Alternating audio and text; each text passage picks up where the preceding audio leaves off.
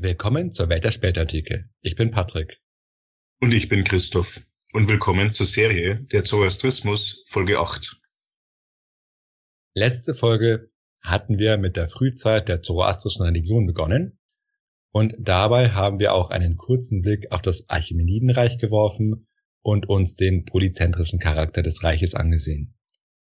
Dabei sind wir darauf eingegangen, dass die Archimeniden nicht versucht haben, den Zoroastrismus zu missionieren und allgemein ihre Religionspolitik gegenüber anderen Kulturen pragmatisch gehalten haben. Aber wie wir am Relief in Bisotun gesehen haben, haben die Archimeniden durchaus ihre Religion politisch instrumentalisiert, um sich als Könige zu legitimieren. Und an dieser Stelle werden wir heute weitermachen. Die Grundlage des Zoroastrismus ist ja das Avesta, das die heiligen Texte der Religion enthält. Zwar waren die Texte zu diesem Zeitpunkt nicht niedergeschrieben, haben aber bereits schon existiert und wurden oral tradiert. Also ich spreche jetzt der Einfachheit halber trotzdem von Texten, auch wenn es natürlich noch nichts zu lesen gab. Also hier geht es ja eben um bestimmte Werke. Jetzt war es ja so, dass die avestischen Texte schon einige Jahrhunderte alt waren, als das Archimenidenreich entstanden ist. Die Texte waren also in einer Umwelt entstanden, wo es noch keine urbane Kultur gab oder eine differenzierte Wirtschaft und die politische Herrschaft war auch eher rudimentär. Und das Reich der Archimeniden selbst war ja genau das Gegenteil. Ja, es war ja ein Großreich mit komplexer politischer und wirtschaftlicher Struktur, und jetzt ist die Frage, wie man damit umgeht. Und allgemein sollte man sich das immer bewusst sein bei Religionen. Sie und ihre Texte entstehen ja immer in einem ganz bestimmten kulturellen Kontext und werden dann mit der Zeit auf eine bestimmte Art und Weise rezipiert. Es ist ja beim Alten Testament genauso. Genau, also wenn man da überlegt, das sind ja auch fast tausend Jahre Entstehungszeit also ich glaube, der älteste Bericht ist Adam und Eva, ähm, der, glaube ich, 9. Jahrhundert des vor Christus und auf ältere Traditionen zurückgeht und die aktuellsten Bücher sind, ich glaube, drittes Jahrhundert vor Christus oder so. Also eine ziemliche Bandbreite. Wenn wir uns nochmal an die Felsenreliefs von letzter Folge erinnern, sehen wir ja eine Politisierung der Religion. Denn dort bei den Reliefs galt der Ahura Mazda als ein Gott, der die Herrschaft verleiht. Das stellte innerhalb des Zoroastrismus eine Neuerung dar. Denn vorher gab es sowas, soweit wir wissen, nicht und war jetzt auch nicht direkt in der Religion angelegt, wenn wir uns eben den Kontext ihrer Anfänge anschauen. Ich hatte ja gesagt, eher rudimentäre politische Bedingungen, da bietet es sich auch gar nicht an, irgendwie so ein Königtum zu sakralisieren oder so.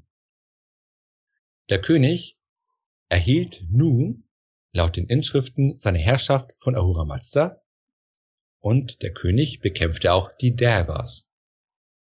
Wir erinnern uns, die Devas waren ja die bösen Dämonen der Religion. Wenn aber jetzt der König die Devas bekämpft, stellt sich die Frage, ob das symbolisch gemeint war, ja, dass er eben das Böse und alle Repräsentanten des Verfalls und der Korruption bekämpft, oder waren damit konkrete religionspolitische Maßnahmen gemeint? Also konkret, wurden die Devas in Teilen des Reiches verehrt und das wollte man jetzt unterbinden? Weil man sich jetzt an dieser Stelle wundern könnte, wer denn Dämonen verehren könnte. Also nochmal zur Wiederholung. Es waren ja erst die Zoroastrier, die die Devas negativ besetzt hatten. Denn linguistisch ist das Wort Deva mit dem Sanskrit-Wort Deva verwandt, womit man in Indien ja die guten Gottheit beschrieb, ja gegenüber den bösen Asuras, oder auch das lateinische Wort Deus ist linguistisch verbunden mit Deva. Das heißt, was die Zoroastrier als Dämonen beschreiben, könnten andere Menschen auch einfach ganz anders gesehen haben. So was ähnliches kennen wir ja auch vom Heidentum und Christentum, es gibt ja die heidnischen Götter im Römischen Reich. Die Christen wiederum haben diese Götter als Dämonen bezeichnet. Ja, also man, man liest tatsächlich von dem Dämon Aphrodite zum Beispiel. Und aus diesem Grund, ähm, weil man doch die Vorstellung im Kopf hatte, okay, ja, das, die Devas sind wahrscheinlich normale Gottheiten, die dann jetzt negativ gesehen werden, hatte man dazu geneigt, das Wort Deva in den Inschriften mit Götzen oder mit Gottheiten zu übersetzen und hat das dann einfach auf die alten iranischen Götter bezogen. Letzteres ist aber ein bisschen problematisch, denn auch im Zoroastrismus gab es ja auch positiv besetzte Götter, wie zum Beispiel Mitra oder Anahita, zu denen kommen wir gleich noch. Das heißt, man kann jetzt nicht einfach alte iranische Götter pauschal mit den Devas gleichsetzen, weil es auch gute iranische Götter im Zoroastrismus gab. Auch hat man durch andere Quellen jetzt keine religionspolitischen Maßnahmen rekonstruieren können. Und man kann das Ganze deshalb vielleicht eher als eine Art Grundsatzprogramm sehen, wobei es eben nicht um konkrete Maßnahmen ging, sondern der König wird einfach als Kämpfer gegen die Repräsentanten des Bösen dargestellt. Also in dem Sinn hat dann das Herrschergeschlecht die bereits vorhandene Religion für sich vereinnahmt. Genau. Also wir wurden von, von Gott eingesetzt und wir kämpfen gegen das Böse. Und damit sind wir. Es gab schon eben tradierte, ähm, es gab, es gab schon orale Überlieferungen und die wurden dann von dem Herrschergeschlecht praktisch für sich äh, vereinnahmt. Sozusagen, also es gab die Religion, es gab die ganze Tradition und auch dieses Konzept mit den bösen Devas. Und das greifen die Könige jetzt auf indem sie eben sagen, ja, das sind die Devas und wir kämpfen gegen sie. Also wir haben deswegen eine Sonderstellung. Und damit sieht man hier auch eine gewisse kosmologische Einbindung des Königtums. Ja, das hatte man ja bei den Griechen ja nicht. Und auch nicht in der Römischen Republik später. Erst dann im Kaisertum tauchte das auch bei den Römern auf, wenn dann einige Kaiser sich eben mit Göttern assoziiert haben oder dann natürlich äh, die christlichen Kaiser sich auch mit dem christlichen Gott in Beziehung gesetzt haben. Also vielleicht braucht es auch einfach ein gewisses Maß an Machtkonzentration, womit sich dieser religiöse Aspekt im Amt überhaupt anbietet. Ja, denn wenn du zum Beispiel nur ein auf Zeit gewählter Amtsträger warst, mit einer relativ starken Schicht von gleichrangigen Leuten, geht es natürlich viel schwieriger, als sich besonders göttlich darzustellen. Ja, dergleichen habe ich jetzt nicht vom Bundestag gehört zum Beispiel. Hm, noch nicht, ne? das wär's, also, obwohl das, das wäre irgendwie, wir hatten es ja schon mit Felsenrelief, so mit diesen äh, Städtenamen, so äh, besser als Schröder oder wenn man so eine Stadt bauen würde oder ändern würde. Ja, ja, das, das hat sich schon lange keiner mehr getraut, eine Stadt nach sich selbst zu nennen, glaube ich, oder? In Europa.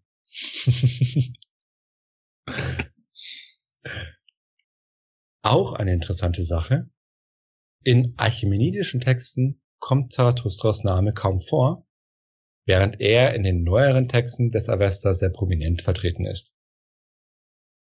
Ich habe jetzt dazu Spekulationen gelesen, dass das vielleicht damit zusammenhängen könnte, dass jetzt der König eine vermittelnde Rolle zwischen den Göttern und beziehungsweise Ahura Mazda und den Menschen dargestellt hat und dass deswegen Zarathustra im Vergleich weniger prominent war. Aber so wirklich überzeugend fand ich das jetzt nicht, also ich persönlich jetzt nicht, denn später wird ja die Rolle des Königtums ja auch nicht kleiner. Ja, und äh, weshalb man jetzt eine Veränderung im religiösen Bereich so jetzt nicht wirklich erklären könnte, finde ich. Und allgemein sollte man auch vorsichtig sein, dass man religiöse Veränderungen nicht immer mit Politik verknüpft. Ja, denn Religion ist ein eigenes Ding und die verschiedenen religiösen Gelehrten beziehungsweise die Priester sind ja jetzt auch keine direkten Instrumente des Königs, der dann einfach Vorgaben machen kann, wie er will.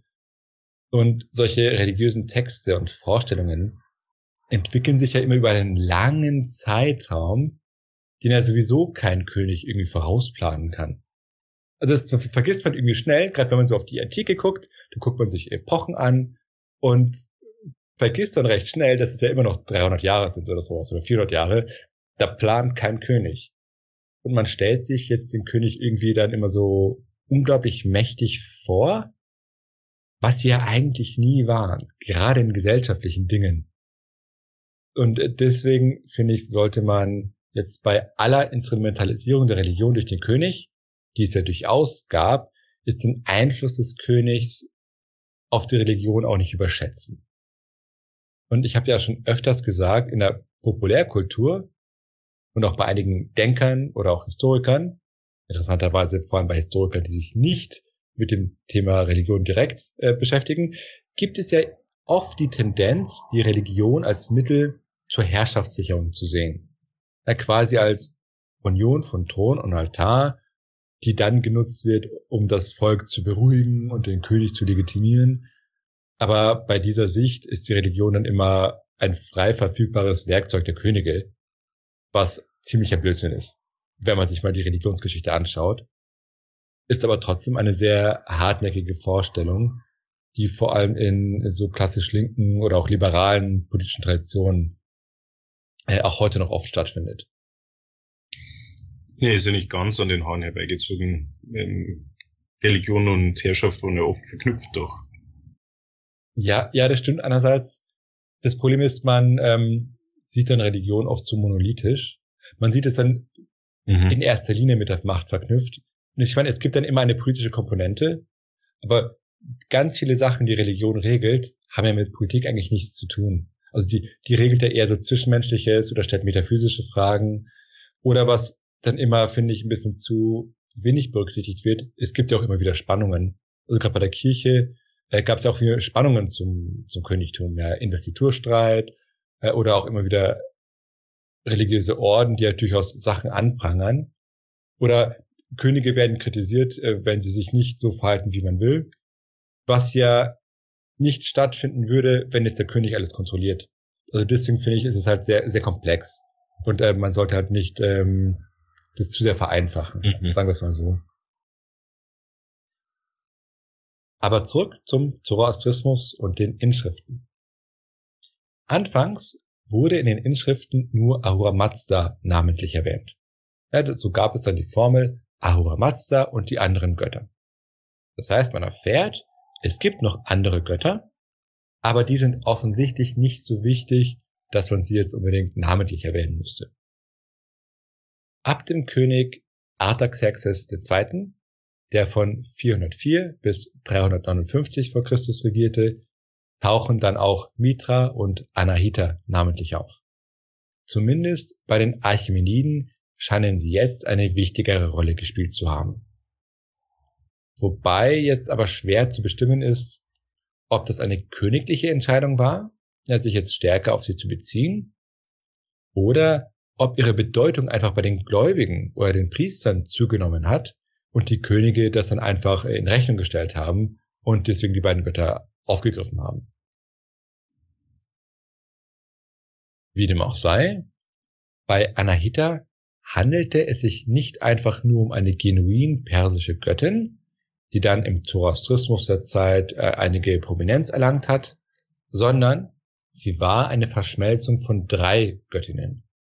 Der ostiranischen Göttin für Wasser, Fruchtbarkeit und Weisheit namens Arewi Sura Anahita. Zweitens, der babylonischen Liebes- und Kriegsgöttin Ishtar, die mit dem Planeten Venus verknüpft war. Auch eine interessante Kombination, Liebe und Krieg. Äh, und und drittens die mesopotamische Göttin Nanea.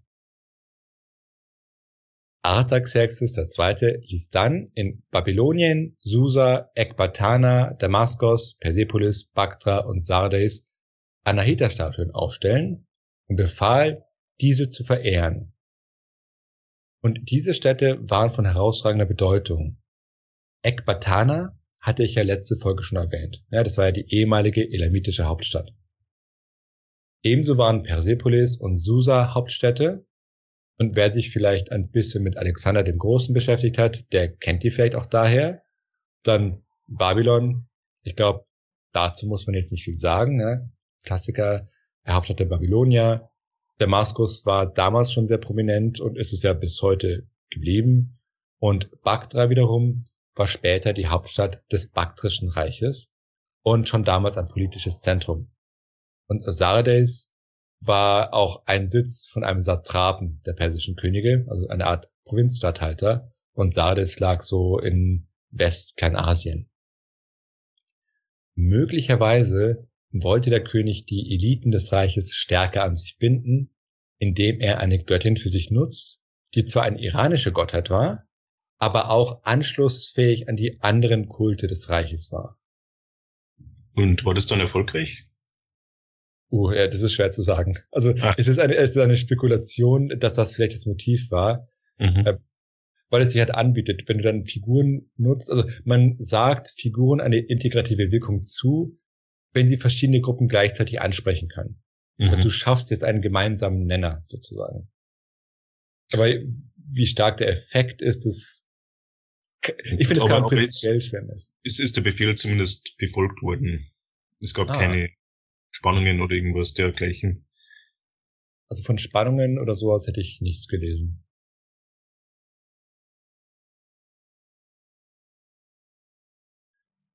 Unter Artaxerxes kam es dann auch zu einer Kalenderreform. Der Grundkalender, den man von den Babyloniern übernommen hatte, hatte zwölf Monate mit jeweils 30 Tagen. Die Ordnung behielt man zwar bei, aber nun wurden die Monate, die zuvor babylonisch waren, nach avestischen Göttern benannt. Die Hintergründe, wieso er das jetzt machte, sind aber unbekannt. Aber interessant, wenn man drüber nachdenkt, wie uralt eigentlich unser heutiger Kalenderaufbau ist. Ja. Ich glaube, genauso auch die Zahl 12 als, als Zeitmesser dann für den Tag ist, glaube ich, auch äh, aus dem mesopotamischen Raum. Mhm. Ja, ich glaube, die Zahl hat viele Teile. Vielleicht macht das, äh, das nützlich. Stimmt. Stimmt, 10 kannst du nicht vernünftig vierteln oder so. Okay. Schauen wir uns jetzt die Flügelscheibe an. Ich hatte letzte Folge ja angekündigt, dass wir uns die nochmal genauer ansehen werden. Die Flügelscheibe taucht sehr prominent in den Felsenreliefs und der Kunst der Archimeniden auf. Der Ursprung des Motivs ist der ägyptische Horusfalke. Das Motiv wurde dann von den Assyrern und den Uraträern adaptiert und diente dann auch den Persern als Vorbild. Und dabei gibt es zwei Varianten des Motivs. Einmal gibt es einen Kreis, der Flügel hat, und eine andere Version besteht aus einem geflügelten Kreis, der einen bärtigen Mann drin hat. Ich denke, die Fassung mit dem Mann ist heute wahrscheinlich etwas bekannter. Und das Ornat des Mannes variiert dabei von Abbildung zu Abbildung. Ebenso die Anzahl der Flügel, manchmal sind es zwei, manchmal sind es vier Flügel. Es gibt verschiedene Theorien, wofür das Symbol steht. Im 19. Jahrhundert war man überzeugt davon, dass der Mann Ahura Mazda darstellt. Dann kam die Deutung auf, dass es sich beim Motiv um ein Symbol für die Frawashi handelt, also, also für die Wahlentscheidung der dargestellten Person. Im Zoroastrismus hat ja die Entscheidung für die Ordnung oder für die Lüge eine zentrale Bedeutung. Man dachte, dass das einfach diese Wahl symbolisiert. Und diese Interpretation war auch bei den indischen Zarathustriern sehr beliebt. Inzwischen geht man aber davon aus, dass das Symbol für das Chvarna steht, also den göttlichen Glücksglanz. Das Chvarna wird in den avestischen Texten sehr prominent genannt, wobei es zwei verschiedene Chvarna gibt. Den Kavoem Chvarna den angehörenden Glücksglanz, der nur den Göttern, Zarathustra selbst und den mythischen Königen zuteil ist, und den glänzenden Glücksglanz, nach dem alle Menschen streben sollten. Und die Flügelscheibe mit dem Mann darin entspricht dabei dem Kawam Charana. Nach der Archimenidenzeit verlor das Symbol aber stark an Bedeutung. Und dann im 19. Jahrhundert, also Einige Jahre später zirkulierten dann in Bombay Lithografien des Grabreliefs von Naqsh-e-Rostam.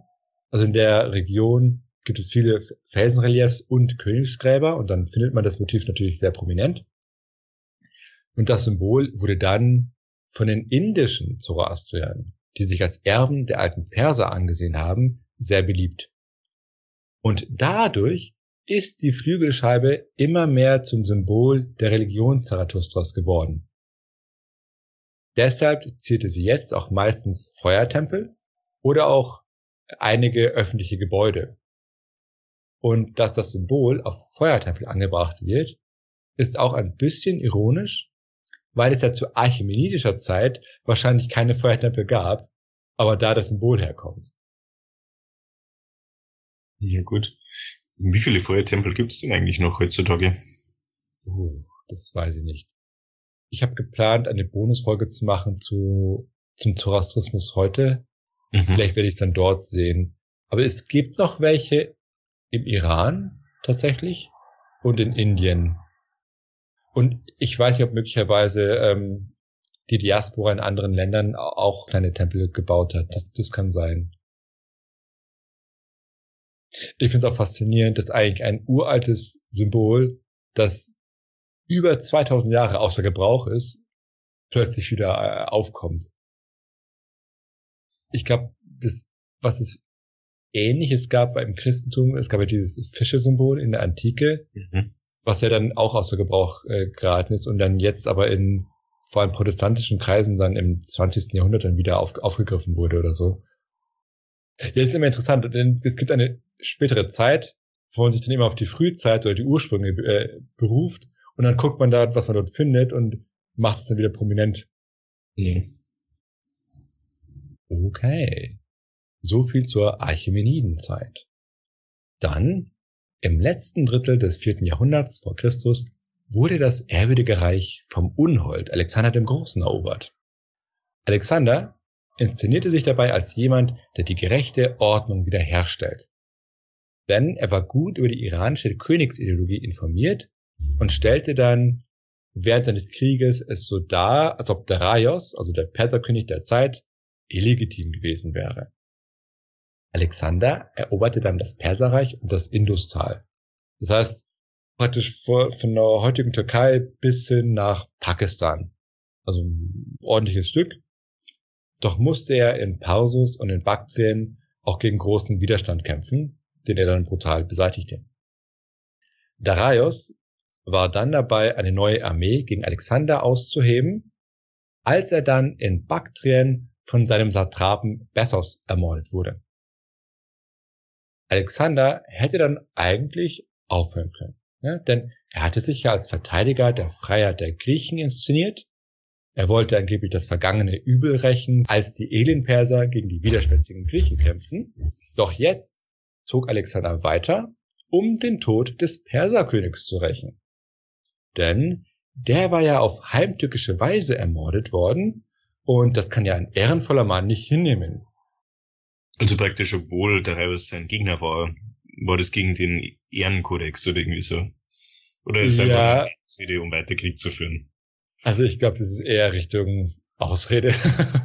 ich ich glaube, Alexander war ziemlich äh, eroberungswütig. Also er wurde ja irgendwann gezwungen von seinen Generälen, sich zurückzuziehen, weil die nach so vielen Jahren Krieg auch nicht mehr wollten, wenn Alexander einfach immer weitergegangen ist. Und, an, und ich habe gelesen, er soll auch Pläne gehabt haben, dann später auch Karthago anzugreifen, also dann das westliche Extrem. Also, mhm. naja, aber prinzipiell ist auch die Argumentation schon ein bisschen widersprüchlich. Ja? Man, erst macht man Darius schlecht und dann sagt man, oh mein Gott, ich muss ihn rächen, wurde er so heimtückisch getötet. Also da sieht man, wie schnell man in der Propaganda einfach umschalten kann, weil das, glaube ich, äh, ein zeitloses Phänomen ist.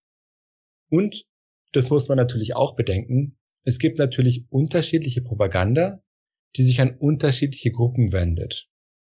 Wobei damals natürlich nicht jede Gruppe unbedingt das mitbekommen hat, was anderen Gruppen erzählt wurde. Das ist heute natürlich ein bisschen anders, weil wir jetzt alles in Echtzeit haben und es würde jetzt auffallen, wenn ein Politiker zwei komplett widersprüchliche Dinge gleichzeitig sagt? Ah, ich würde das nicht unterschätzen. okay. okay. Was hat Alexander jetzt gemacht?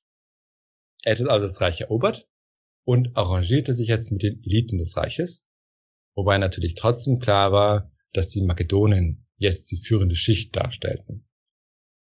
Und dann starb Alexander recht jung an einem Fieber, also wahrscheinlich Malaria, sicher weiß man es natürlich nicht. Also er starb jedenfalls an einer Krankheit und wurde dann bestattet, wie es bei den Iranern Sitte war. Also das heißt, selbst bei den Begräbnisritual hat man schon eine Anpassung.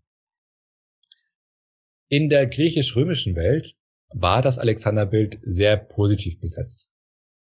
In der Mitte des ersten Jahrtausends wurde der antike Alexander-Roman dann auch ins Mittelpersische übersetzt und sorgte dann auch dort für ein positives Bild, wobei in zoroastrischen Kreisen das Bild Alexanders sehr negativ war.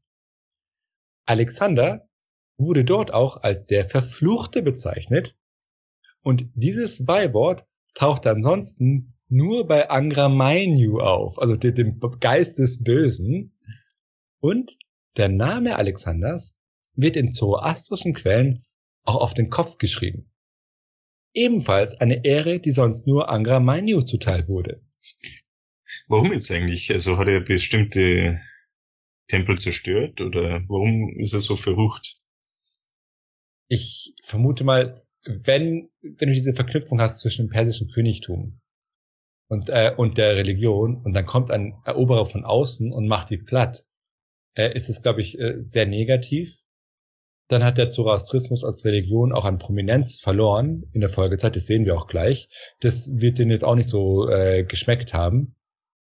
Und möglicherweise wird dieses negative Alexanderbild während der islamischen Eroberung noch mal stärker aktuell. Das heißt, du hast ein negatives Bild dort, ein böser Eroberer und ähm, das gerät dann vielleicht in Vergessenheit. Und jetzt hast du nochmal äh, solche Eroberer. Im Prinzip sind der Alexander und die islamischen Eroberungen ja vergleichbar im Sinne von in kurzer Zeit riesige Gebiete erobert. Und aus Sicht der Perser beides mal ein Eroberer von außen. Und dann hat man wahrscheinlich Parallelen gezogen. Das heißt, in Quellen, die in später Zeit entstanden sind, hat man dann die Parallele zu Alexander und hat all die negative Rezeption der islamischen Eroberungen nochmal mit der, äh, mit Alexander verknüpft. Also das ist eine Vermutung.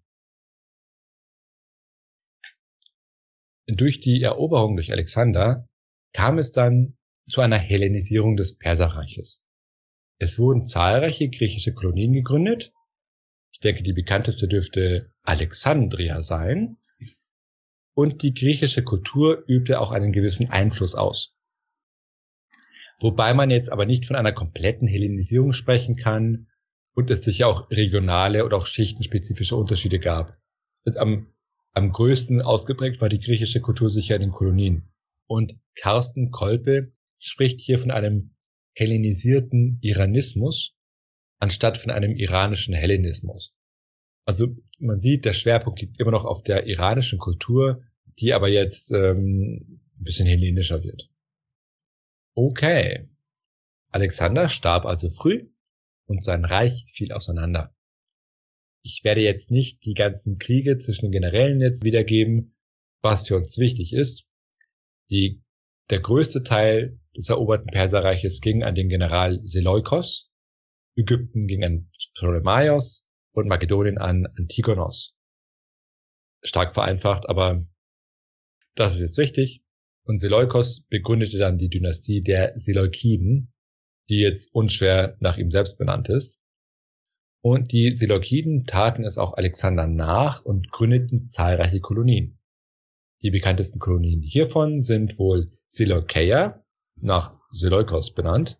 Äh, und diese Stadt ist ja auch dann mit Ktesiphon zu einer Stadt zusammengewachsen und war ja dann auch später bei den Sassaniden Hauptstadt. Und eine andere wichtige Stadtgründung ist Antiochia am Orontes, also das Antiochia, das Sie auch heute kennen. Oh, okay, Leute, die sich mit der Antike auskennen, kennen, also heute ist die Stadt unbedeutend. In vielen Teilen des Reiches wurde Griechisch zur Verwaltungssprache. Es kam aber nicht zu einer bewussten Hellenisierungspolitik, aber in einigen Kreisen kam es zu einer Selbsthellenisierung. Also wahrscheinlich steckt dahinter ein gewisser Opportunismus. Ja, wer kennt sie nicht? Die Speichelleckerei der Vasallen. meine Vasallen schreiben mir jeden Morgen eine E-Mail, wie toll meine Kommentare sind. die Religion Zarathustras verlor zur Zeit der Seleukiden an Bedeutung im öffentlich-politischen Raum. Das war jetzt wenig verwunderlich. Man berief sich auch nicht mehr auf Ahura Mazda und die anderen Götter. Dafür tauchten griechische Götter vermehrt auf. Auch der zoroastrische Kalender wurde jetzt aufgegeben. Stattdessen brach nun die seleukidische Ära an. Wortwörtlich. Also man zählte tatsächlich die Jahre der seleukidischen Ära und selbst in römischer Zeit wurde in Syrien dieser Kalender parallel benutzt. Also man sieht es tatsächlich im Jahr so und so der seleukidischen Ära. In ganz offiziellen amerikanischen Dokumenten steht auch immer das Jahr der Republik. Ich weiß nicht, ob du das weißt. Ah, nee, wusste ich gar nicht. Mhm. Jetzt frage ich mich, ob in britischen Quellen ja so und so des Königs so und so da steht. Hat er tatsächlich früher gemacht, also in mittelalterlichen Quellen, oder hat man die Königsjahre gezählt. Da war aber nicht gesagt, wir haben das Jahr 1200 sonst was, sondern das dritte Jahr des Königs so und so. Mhm. Wo aber natürlich dann mit jedem König neu angefangen hat. Aber interessant ist, mit der Republik wusste ich nicht. Okay. Das führt uns jetzt zu den Arsakiden. Das erste Zentrum ihrer Herrschaft lag in Parthien, weshalb man auch oft einfach von den Parthern spricht. Und Mitte des zweiten Jahrhunderts vor Christus errichteten sie dann ihr eigenes Großreich, wobei sie eben große Teile des Seleukidenreiches eroberten und bis nach Mesopotamien kamen. Syrien und Kleinasien betrachtete man dabei als seine eigene Einflusssphäre. Und zudem gab es einen starken kulturellen und religiösen Einfluss auf Armenien. Und in Armenien war der Zoroastrismus auch sehr stark vertreten zu der Zeit, hatte aber auch lokale Eigenheiten.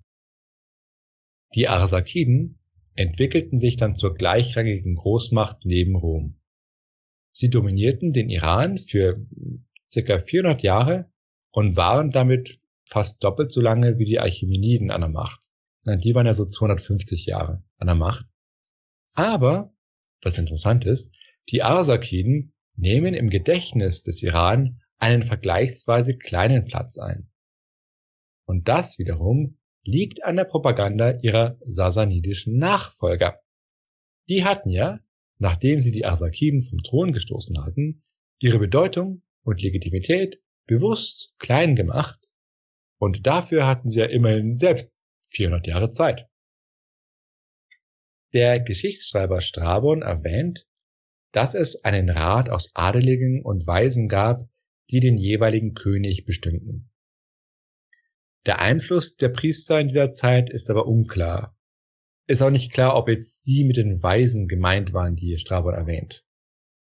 Die Arsakiden hielten offenbar das Wasser in Ehren, das gehörte ja zu den heiligen Elementen, und aus diesem Grund wurden auch Seereisen vermieden, um das Wasser nicht zu verunreinigen. Und auch Flussübersetzungen wiederum wurden ritualisiert. Die Arsakiden wechselten dann wieder zum babylonischen Kalender zurück, den auch die Achämeniden genutzt hatten und mindestens seit dem ersten Jahrhundert vor Christus wurden auch zoroastrische Tages- und Monatsnamen benutzt. Für Feuertempel gibt es nur wenige Zeugnisse. Das Feuer scheint aber eine wichtige Bedeutung gehabt zu haben. Isidor von Charax berichtete um die Zeitenwende davon, dass in der Stadt Arsak, wo Arsakes, der erste Arsakite, gekrönt wurde, immer ein Feuer brennt und griechische Geschichtsschreiber berichten auch davon, wie persische Priester an einem Altar mit viel Asche ein Feuer brennen haben und ihre Gesänge vortrugen. Zudem kam es zur asakidischen Zeit dazu, dass jetzt hellenistische Gottheiten mit iranischen identifiziert wurden. Ja, so identifizierte man zum Beispiel den zoroastrischen Varatragna mit dem griechischen Herakles. Was wir auch in dieser Periode feststellen, ist, dass jetzt Götterbilder, Statuen und Münzbilder wohl auch den Ahnenkult im Iran beeinflusst hatten, wobei die Asakiden erstmals Statuen und Bilder ihrer eigenen Ahnen zur Verehrung aufstellten. Also das kann man dann wohl als wichtigste Komponente oder auch für uns sichtbarsten Komponente einer politischen Religion sehen. Okay. Und damit sind wir schon ans Ende der Geschichte des Zoroastrismus unter den Arsakiden angelangt. Wir sehen, war recht kurz. Also die Religionsgeschichte der Zeit zwischen Archimeniden und Sasaniden ist halt sehr schlecht belegt. Es scheint aber einen gewissen religiös-kulturellen Austausch auch nach Westen gegeben zu haben zu dieser Zeit, wobei der Grad dieses Austausches sehr schwierig zu bemessen ist. Dabei werden verschiedene Problemkomplexe betrachtet. Also diskutiert wird meistens, hey, bei der Evolution apokalyptischer Strömungen oder eschatologischer Motive, gerade im Judentum, gab es da eine Beeinflussung durch den Zoroastrismus? Oder wenn man sich die Gnosis anschaut im frühen Christentum oder den Manichäismus oder die Mithras-Mysterien, gibt es da eine persische Verbindung? Also das sind die Sachen, die jetzt diskutiert werden weil es halt eben ziemlich schwierig ist, weil wir relativ wenig über den Zoroastrismus genau dieser Zeit wissen. Was Mithras angeht, hatten wir ja schon eine eigene Serie zu ihm, wobei ich da sagen würde, dass man jetzt keinen großen zoroastrischen Einfluss sieht bei dem Kult. Und was den Manichäismus-Virum angeht, da ist eine eigene Serie geplant. Das gucken wir uns dann genauer an. Und äh, bei der Gnosis ist es ebenso, das möchte ich später behandeln. Das wird dann aber innerhalb einer größeren Serie passieren, wenn wir mit den Religionen fertig sind. Okay. Das war's tatsächlich für heute. Heute mal ein bisschen kürzer. Aber ich dachte mir, jetzt mit den Sasaniden noch anzufangen, wäre jetzt nicht sinnvoll. Und wie immer hoffen wir, dass euch die Folge gefallen hat. Na, dann lasst doch ein Like da oder ein Abo oder Trinkgeld bei Patreon oder Coffee. In den nächsten beiden Folgen soll es dann um den Zoroastrismus unter den Sasaniden gehen.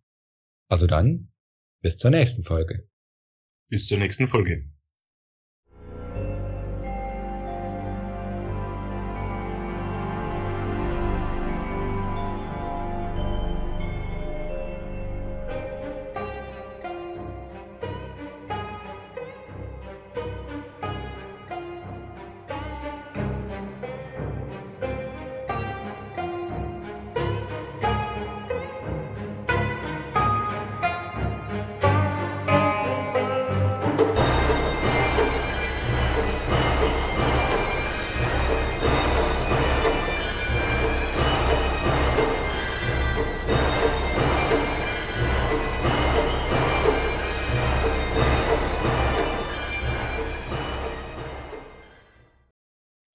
Stelle mir schwierig vor, wenn man Wasser vermeiden muss, um es nicht zu verunreinigen.